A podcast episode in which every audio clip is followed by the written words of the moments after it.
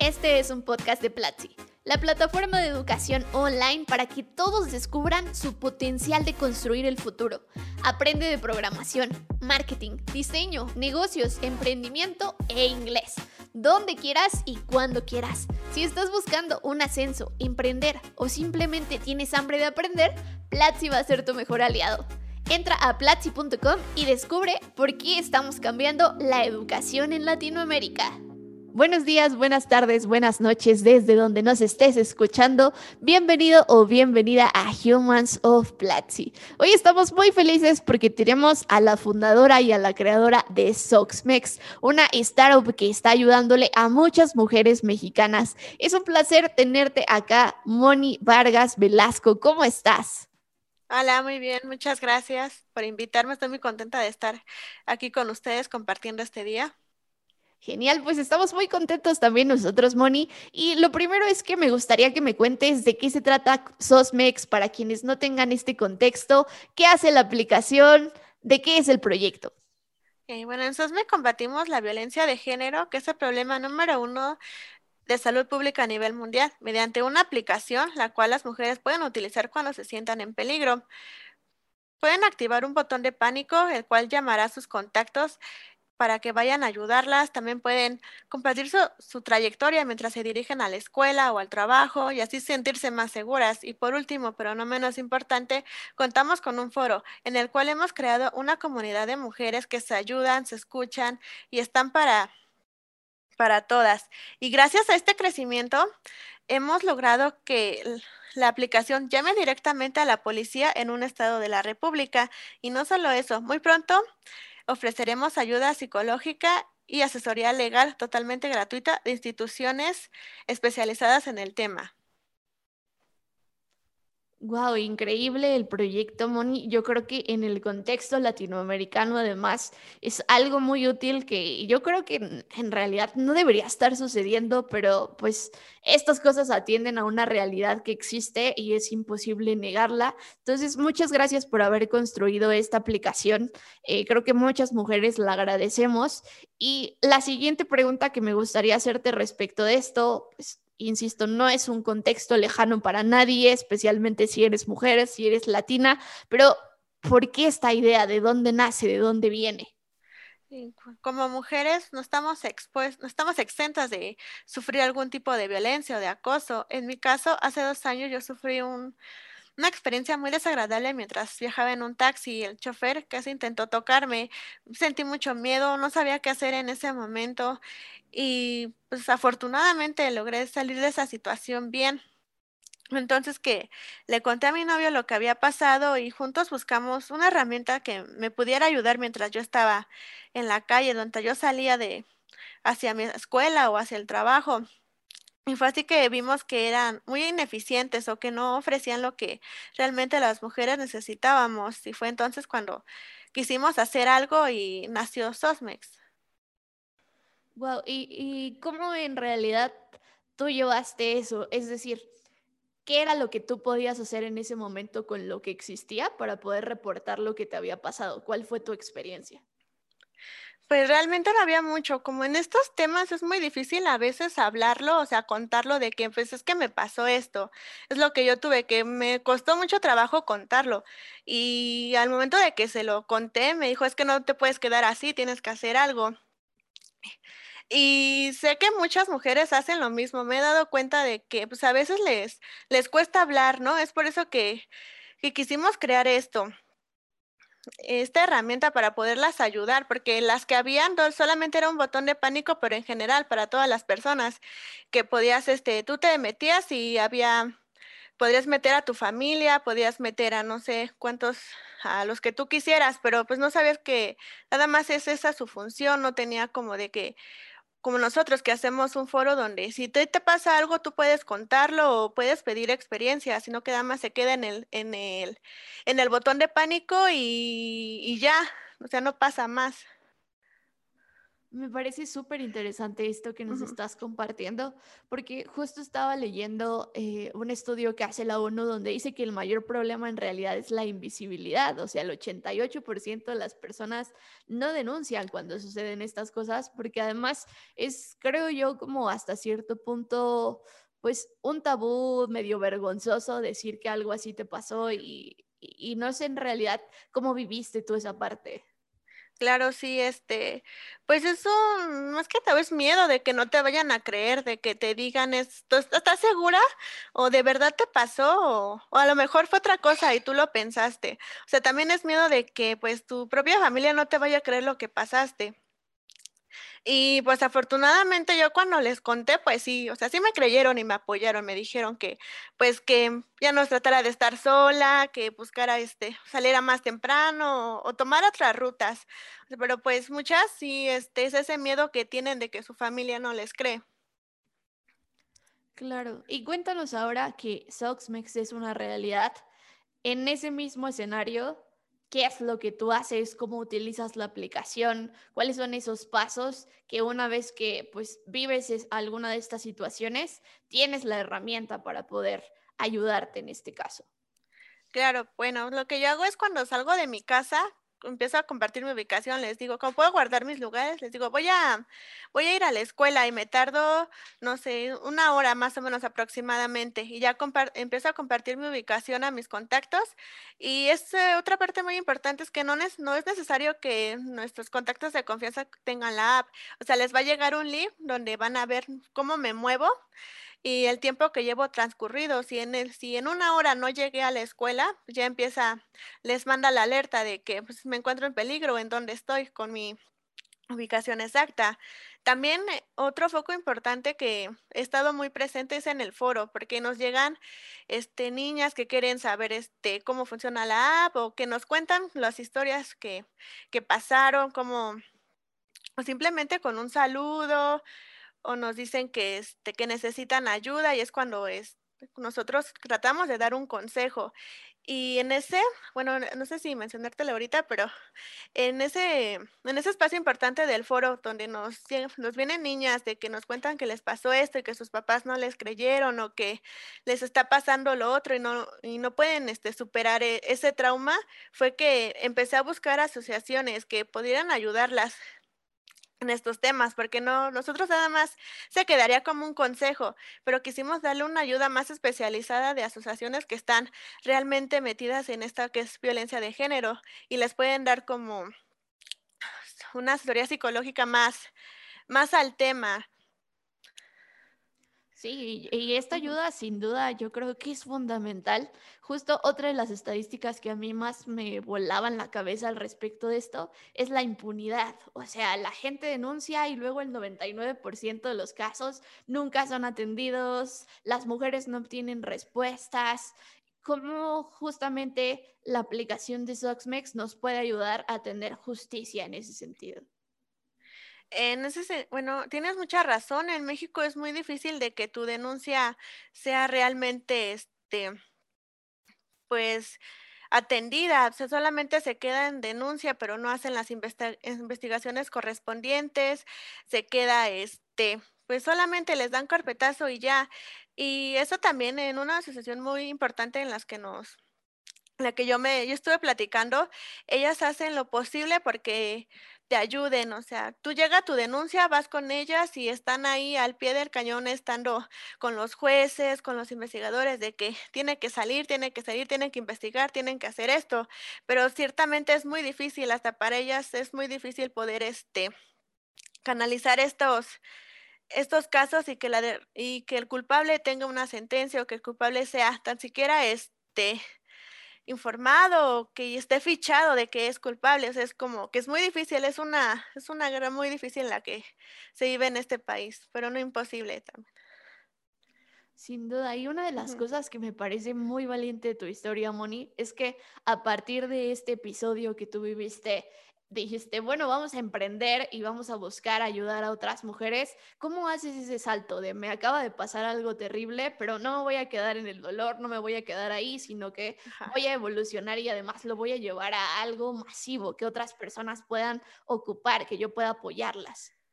Claro, este, pues en ese entonces yo estaba en la universidad, estaba estudiando informática y como mi novio también, pues no, no nos salió tan difícil poder programar algo. De hecho, ya estaba, nosotros vimos lo que estaba y ya de ahí fuimos basándonos en lo que podríamos ofrecerle y mejorando lo que ya estaba.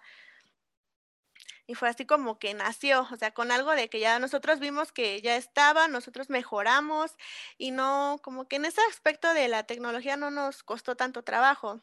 Ya al momento de que vimos que fue creciendo, que de verdad las mujeres lo aceptaron, porque lo aceptaron muy bien, fuimos creciendo, ya no podíamos, este, hacer el trabajo nosotros dos. Ya fue cuando llegó más equipo, confiaron en la en la idea y aunque ellos no estén de tiempo completo, pues realmente están comprometidos con, con Sosmex, ¿no? Y creen en la visión. Oye, Moni, solo para darle un poquito más de contexto, quizá a las personas que nos están escuchando de otros países, eh, ¿qué es en realidad lo que ya estaba? ¿El botón de emergencia aquí en México? ¿Desde dónde partieron? Sí, de hecho había una aplicación muy conocida que es WeHelp, ya estaba, y era el botón de emergencia y agregar a tus contactos y hasta ahí, y ya, ya no más. Listo, y entonces ustedes evolucionaron esto y agregaron los foros, agregaron esta ayuda con las asociaciones y así es como han logrado crecerlo.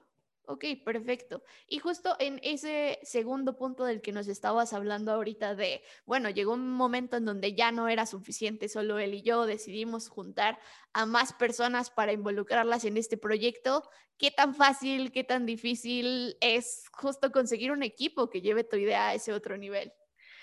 Pues para nosotros fue realmente pues fácil buscar talento porque como Oscar ya tenía experiencia y son y ya había trabajado con estas personas, nos fue fácil reclutarlos, les platicamos, como te comenté, les platicamos, les gustó y y se quedaron con nosotros. Y una pregunta también respecto de esto que dices, Moni. Eh, ¿Ustedes tenían sus trabajos fijos en ese momento? ¿Ustedes dijeron, no, vamos a aventarnos todo por esta idea y vamos a dedicarle tiempo completo? ¿Cómo fue eso? Este, sí, teníamos trabajo fijo, pero tuvimos que tomar una decisión de continuar trabajando o continuar echándole ganas a la A, porque llega un momento en el que las dos te alcanzan, ¿no? Tienes el misma cantidad de trabajo, no sabes estar, si ponerle atención a tu trabajo, ponerle atención a la app y tienes que decidirte por una, ¿no? Y nos decidimos entrar en lleno a Sosmex, estar aquí trabajando día y noche en esto. Y quizá en esa parte más humana para conocer un poco de tu historia también desde otro ángulo, Moni, ¿a qué te dedicabas antes? ¿Qué hacías? Era estudiante y estaba, yo estaba haciendo mi servicio social en una empresa gubernamental y me trasladaba de la escuela al servicio y del servicio a mi casa, o sea, estaba todo el día casi casi en la calle. Y pues sí, me costaba tener ese tiempo, o sea, tenía tiempo en la noche, ¿no? De, de 10 de la noche hasta 1 o 2 de la mañana que podía estar ahí, y los fines de semana también, pero pues tampoco podías descuidar a tu familia, porque en cierta manera te dicen que, pues, ¿qué estás haciendo? ¿Por qué estás eso? O sea, ponnos, ponnos más atención, o sea, así como que tienes que saber separarlos y tener más tiempo para esto. ¿Y tú sabías en ese momento programar? ¿Tú sabías cómo ibas a organizar esto? ¿De qué área vienes? ¿Qué estabas estudiando? Yo informática, yo estoy informática, tengo los, nada más los conocimientos básicos, pero el que sabe programar bien es, es Oscar. Él es el que hizo la mayoría del desarrollo de ambas versiones para iOS y para Android y también la de Huawei. Y una cosa que tú cuentas y recalcas mucho acá en la historia es pues el apoyo que has tenido de tu novio de Oscar en este tiempo, pero también mencionaste ahorita un contraste que se me hizo muy interesante, el de tu familia y hey, dedícanos más tiempo y qué estás haciendo. Entonces, ¿qué tan importante ha sido esta red que te has armado entre tus personas más cercanas y cómo eso ha afectado el desarrollo de este emprendimiento? Pues al principio lo afectó porque pensaban que solamente era como que un pasatiempo de que pues ya métete a trabajar algo algo seguro, ¿no? Que ¿cuándo vas a terminar? Y ya cuando realmente tuvimos un crecimiento y les mostré de que miren ya cuántas descargas tenemos, cuántas mujeres nos han dicho que sí las estamos ayudando, que esto va muy bien. Ya les empezó, pues ya empezaron a como que aceptarlo y a echarme porras, echarnos porras de que pues sí, sigan bien, hagan lo mejor, estudien, busquen otras opciones. O sea, no fue como que al principio sí, pero ahorita ya, ya están acostumbrados y hasta nos dan ideas de por qué no mejoran esto, por qué no meten esto. Y también ya como se comprometieron a, al proyecto. Genial. Hay una cosa que dice Christian Van der Hens aquí pues cofundador de Platzi, que a mí me da mucha risa. Es como nunca le he podido explicar a mi familia bien a bien lo que hago y no sé si entienden exactamente de qué se trata esto del emprendimiento. ¿Cuál sería tu consejo para todas esas personas que justo ya están invirtiendo tiempo en sus proyectos, en sus ideas, pero que tienen comentarios similares? ¿Cuál, ¿Qué te dirías a ti misma en ese momento para superar esta barra y hacer esa relación más cercana y más rápida?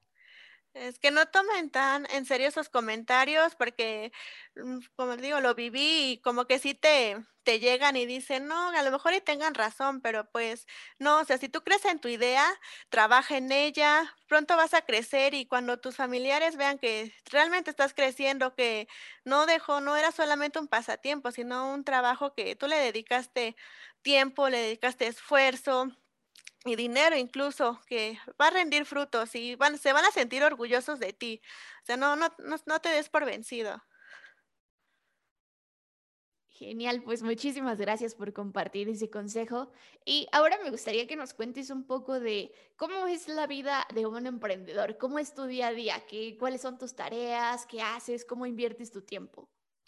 Eh, pues mi día a día empieza igual desde muy temprano para, en una startup pues no tienes descanso, ¿no?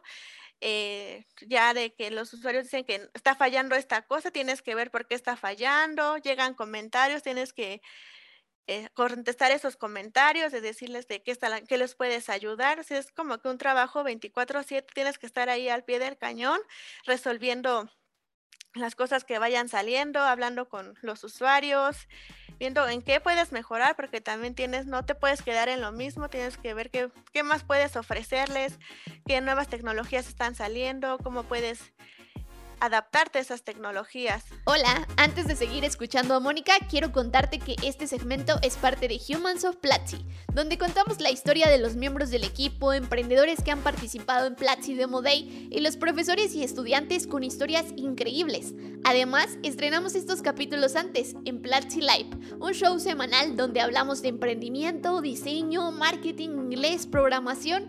Para unirte, solo tienes que entrar a platzi.com slash live a las 4 pm hora Colombia y a las 3 pm hora México.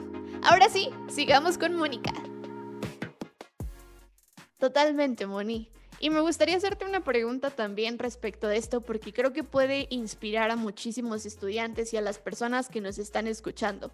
Yo creo que uno de los mitos que detiene a muchos de los creadores es no tengo experiencia previa, nunca he estado en el gran corporativo, me hace falta conocer al mercado y hasta que no tienen esa experiencia laboral no se avientan a emprender. ¿Tú cómo tomaste esa decisión de no importa en realidad que yo estaba estudiando, es el momento, yo lo siento, yo lo quiero, yo lo voy a hacer? Sí, yo considero que no necesitas esa experiencia, ya que la experiencia que vas a, obtener en un trabajo va a ser súper diferente a la que vas a tener en una startup. Eh, son cosas muy diferentes. Y en mi caso yo fui aprendiendo en conforme iba avanzando, o sea, no necesitaba tal experiencia, sino que la fui adquiriendo ah, conforme del tiempo. Genial. Y otra de las cosas que seguramente te ha tocado aquí en el emprendimiento es que te ha tocado hacer de todo y más en un puesto como el que tienes tú, que es justamente CEO. Entonces, me gustaría que nos hables un poco de ¿Cómo aprendes a tener esa pluralidad de conocimientos cuando tú dices, bueno, estudié informática, pero en realidad acá me va a tocar hacer un poquito de todo? Entonces, ¿cómo te has ido haciendo de esas armas para poder tener ese conocimiento más completo? Pues obviamente tomé muchos cursos como informática, a veces nos es muy difícil hablar con personas o tener esa Pues sí, ese cargo de hablar con personas, estar ahí presentes con ellas y yo pues me aventé a eso, aventé a hacer el trato con los clientes, el trato con los usuarios, tratarlos bien, saber que, pues que tengan a alguien que realmente los escucha, que está viendo sus problemas. O fue fue algo muy fue una experiencia muy buena, o sea, hasta el momento me sigo sorprendiendo de todo lo que puedo aprender de una simple plática con un usuario, de que le le ocurre algo y y de a partir de eso, cómo canalizarlo para poder mejorarla y ofrecerle lo mejor. Y se quedan con un buen sabor de boca, o sea, te te agradecen todo el trabajo que estás haciendo, se se sienten realmente como que si te vuelven a tener otro problema, te vuelven a buscar y saben que van a van a salir contentos con una solución. Sin duda, y escuchar seguramente es aquí también una parte vital de todo este proceso, porque justamente ya nos contaste la violencia, el tema de que no es tan fácil contar estas historias y tal vez en esta parte me gustaría también conocer un poco de cómo te acercas y cómo escuchas las historias de un tema que es tan espinoso y, y que en realidad trae, creo que yo, muchas connotaciones que hacen que, es- que no sea como escuchar a cualquier usuario de, hey, ¿qué te pareció la hamburguesa que te estoy vendiendo? Sino, hey, ¿cómo es tu historia? ¿Qué te pasó? ¿Cómo, cómo tienes ese proceso y cómo haces para generar ese vínculo de confianza con la otra persona? Sí, es, este, pues es difícil porque al momento de que lees como que sí te llega el impacto de que, ay, es, ¿cómo les pudo pasar eso? O sea, como que sientes emociones, pero pues tienes que guardar y, y les digo de que pues yo sí te creo, en qué te puedo ayudar, necesitas hablar bien, no sé, te paso mi número, eh, y en ese como que se sienten más confiadas las las mujeres, las chavas, sobre todo las niñas, porque son niñas a veces menores de edad las que escriben esto, y necesitan saber que hay alguien que realmente las está escuchando, que las comprende, y eso como que les da confianza de seguir, este, hablando, platicando, contando, y también abre la brecha para que otras que temen contarlo, lo hagan. Es algo muy, muy importante. Gracias por compartirnos esto, Moni. Y ahora me gustaría que avancemos un poco en tu historia y nos cuentes cómo conociste Platzi, en qué momento se unieron al Demo Day. Bueno, nosotros conocimos Plaxi porque queríamos sacar la versión para iOS y pues contratar, con- Oscar contrató el plan Expert y ya me metió como beneficiaria en lo que él hacía lo de iOS, yo hacía mis, mis cursos de marketing y de contenido. Y el Demo Day lo conocimos porque ya habíamos visto el video donde ganó Spartan Geek y Therapify y estábamos súper emocionados de que, ay, podemos entrar, pero al momento de, de querer registrarnos sí la dudamos mucho porque pues no teníamos mucho tiempo de haber empezado, como apenas sí un año, y la pensamos y la pensamos y al final dijimos, sí, ya, hay que, hay que registrarnos. Y pues nos registramos, llegamos como semifinalistas, que fue un gran logro para nosotros, porque no pensábamos que íbamos a llegar tan lejos y nos dimos cuenta que, pues, perseverando, trabajando duro, podríamos lograr grandes cosas. ¿Cuánto tiempo tenían de haber comenzado esta idea antes de inscribirse al Demo Day? Apenas como unos 6 meses, sí, muy poquito. Wow, era súper reciente, pero, ¿sabes? Sí, Todo esto creo que es súper rico de esta historia porque va contra, insisto, muchos mitos de no, necesitas primero haber estado un año trabajando en tu idea y si no tienes ese periodo de tiempo, no la vas a hacer en un concurso. Y en realidad me llama mucho la atención, ¿sabes? Porque quizá para ti es algo muy cotidiano, pero yo digo, ¿por qué no tuvo este miedo que tienen muchos emprendedores? ¿Dónde crees o, o cuál crees que es ese giro en la mentalidad, en el pensamiento que te hizo avanzar tan rápido y a lo mejor pues te despegaste de todas esas cosas? Pues no quedarnos con la idea de que vamos a fracasar o porque somos apenas una startup muy joven, ya, este, necesitamos tener por lo menos un año y haber levantado no sé cuántos millones de capital, o sea, no, dijimos: "No, nosotros sí podemos, este, tenemos un una gran app, podemos, este, romperla en todo", y nos dimos cuenta de que sí, trabajamos y trabajamos, y aunque no estábamos casi a la par de muchas, porque sí las veíamos y dijimos: "Guau, ellas son pues, nuestro referente, ¿no? Queremos llegar a ser como ellas o queremos llegar al punto donde ellas están. O sea, nunca nos dejamos como que intimidar por eso. Claro, totalmente. La comparación siempre con uno mismo en lugar de la comparación con los demás, yo creo que es clave en cualquier punto. Y no solamente llegaron a la semifinal de Platzi, sino que también recibieron un premio de Huawei. Muchas felicidades por eso, pero cuéntanos mucho más de este premio. ¿Cómo fue? Bueno, nuestra colaboración con Huawei empezó desde febrero, cuando nos contactaron de que les gustaba mucho la app y querían este, tenerla en su tienda. Ya nos ofrecieron ayuda, aceptamos, nos ofrecieron ayuda de migrar los servicios a Huawei y ya en abril salió nuestra primera versión y ya fuimos dándole actualizaciones constantes y en, justamente en el mes de junio salió el concurso que es Apps Up y nos inscribimos, dijimos ya, hay que, hay que inscribirnos. En octubre dieron los, los 20 finalistas de cada región, porque escoger, fueron cinco diferentes regiones, y él mencionaron a los 20 finalistas y nosotros estamos representando a América Latina. Y ya en ese proceso de octubre pasaron pasamos a dos votaciones, que una es por pública y la otra va a ser por panelistas expertos escogidos por Huawei para escoger a los ganadores. Ya de ahí, ya dieron a conocer el 3 de diciembre a los ganadores y nosotros recibimos el premio como Mejor App y Mejor App de Impacto Social. Wow, felicidades, sin duda. Además, entonces estaban compitiendo contra empresas de todo el mundo. Este, sí, no. Mm, como que separaron la, las categorías por diferentes regiones. Nosotros estamos compitiendo nada más por Latinoamérica, estaban los de China, los de Asia, Medio Oriente, o sea, cada, cada región tenía su SAF para competir. Sí, pero nosotros nada más representando a Latinoamérica. Gracias por compartirnos esto, Moni.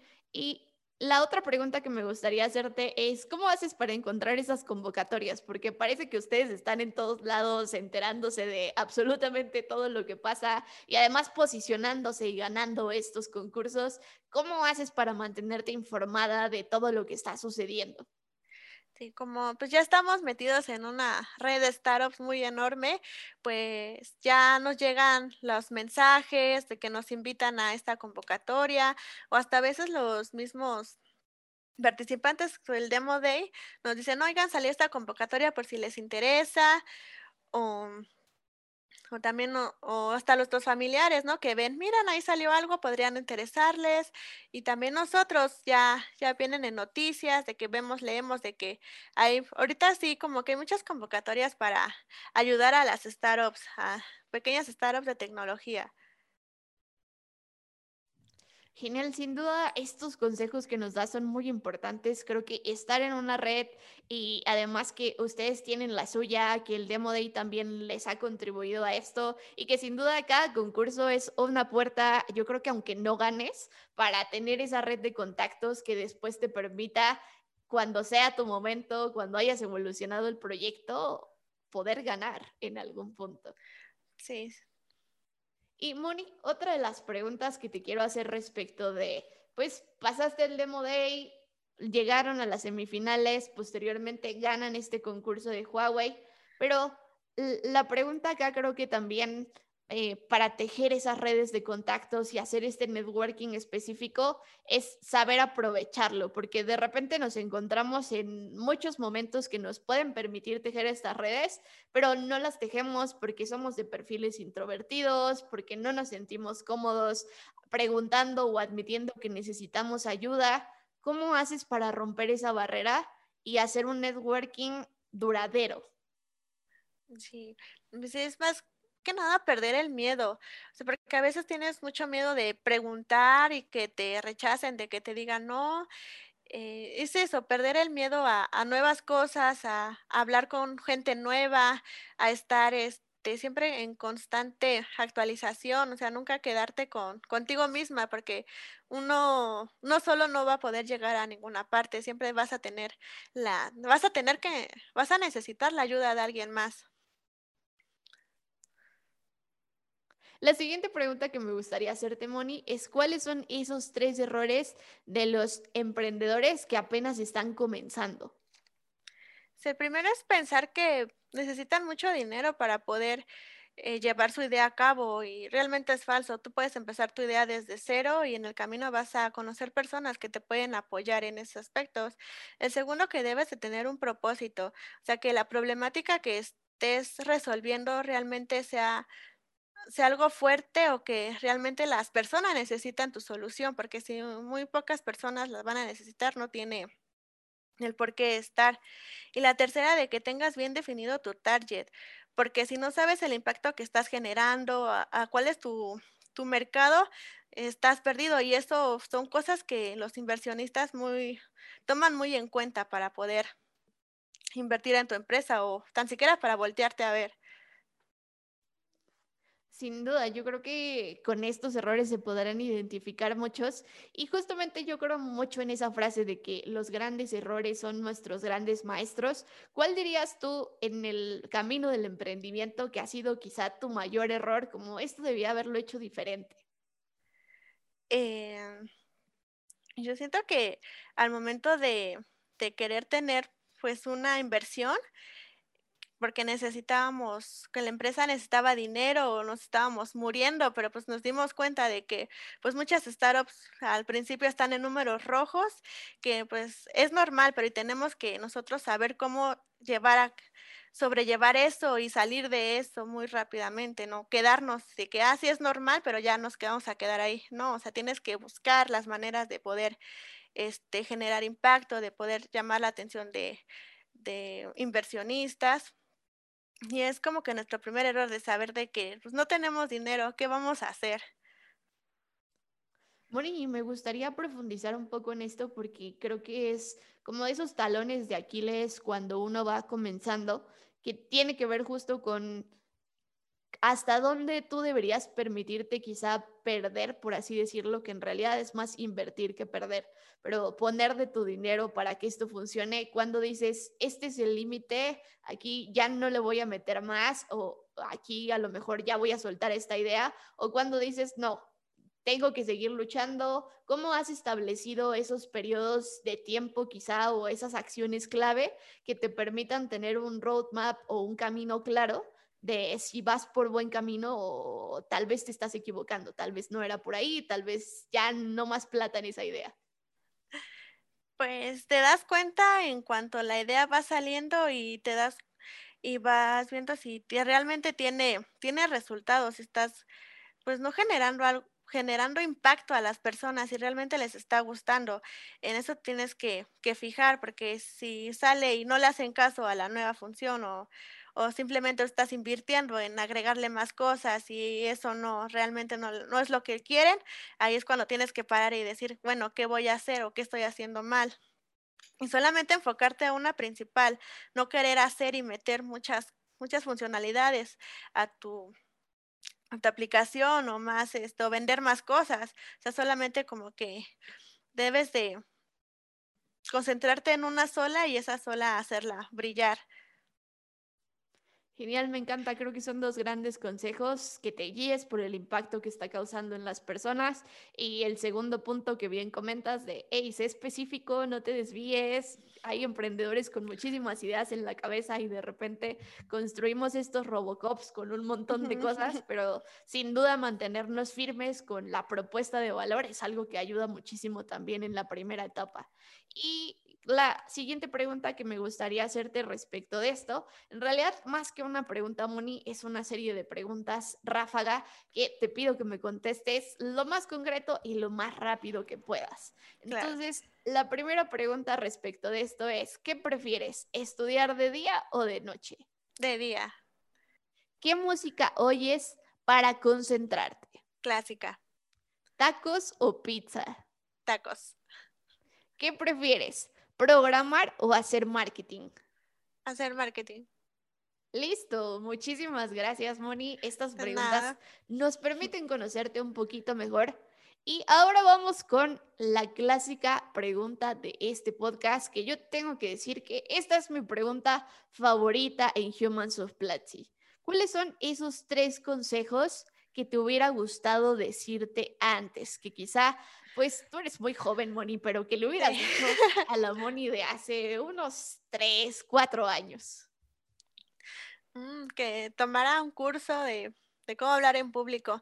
La verdad para mí fue muy difícil decir mi pitch la primera vez que tenía, pues, estaba más nerviosa que ahora, estaba mi cabeza revuelta, no, tenía muchas, muchas ideas y como que si me hubiera gustado haber este, tenido ese curso y haber, este, no, no entrar así desde cero como novata, sino que ya tener como que los cimientos de poder decir, de poder hablar, porque era así, aunque sea por computadora, pues sí me dio como que miedo, temor.